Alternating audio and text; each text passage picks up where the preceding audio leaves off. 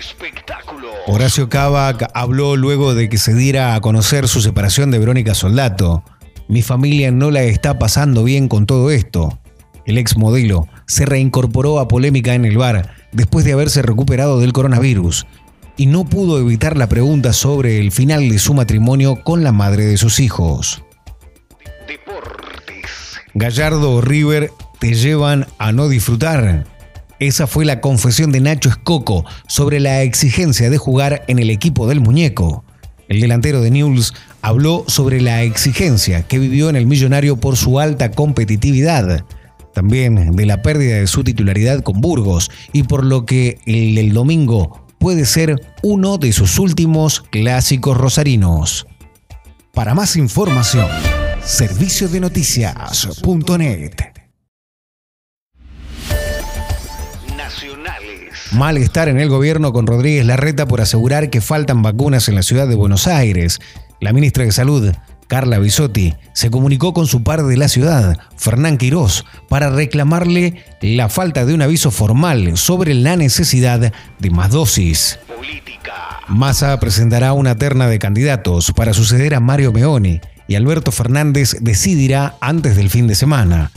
El presidente y el titular de diputados se encontraron en Olivos y acordaron este mecanismo político para respetar los espacios de poder del Frente Renovador en el gabinete. Para más información, serviciosdenoticias.net. Nuevas restricciones. Los expertos le recomendaron al gobierno esperar 72 horas para definirlas, pero evitaron hablar de confinamiento estricto. Los especialistas médicos le propusieron al presidente que reserve un cierre de la circulación más estricto por si la situación epidemiológica empeora en el corto plazo.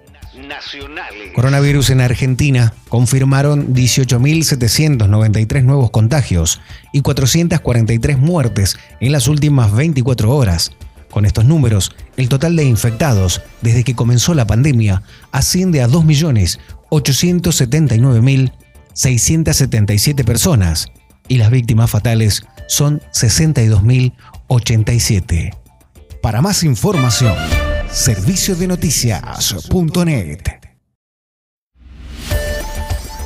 Economía. Martín Guzmán, en este momento la mejor política económica es conseguir vacunas contra el COVID-19. Así lo declaró el ministro de Economía, que puntualizó además la necesidad de incrementar la provisión de vacunas como eje de la recuperación de la economía argentina. El sindicato de comercio acordó la paritaria de 2021 dentro de la pauta que quiere el gobierno. El gremio, que lidera Armando Cavalieri, y las cámaras empresarias firmaron un 32% de aumento en cuatro tramos, más una cláusula de revisión en enero de 2022. La mejora beneficiará a 1.200.000 trabajadores. Habrá una contribución extraordinaria para la obra social. Para más información, serviciosdenoticias.net.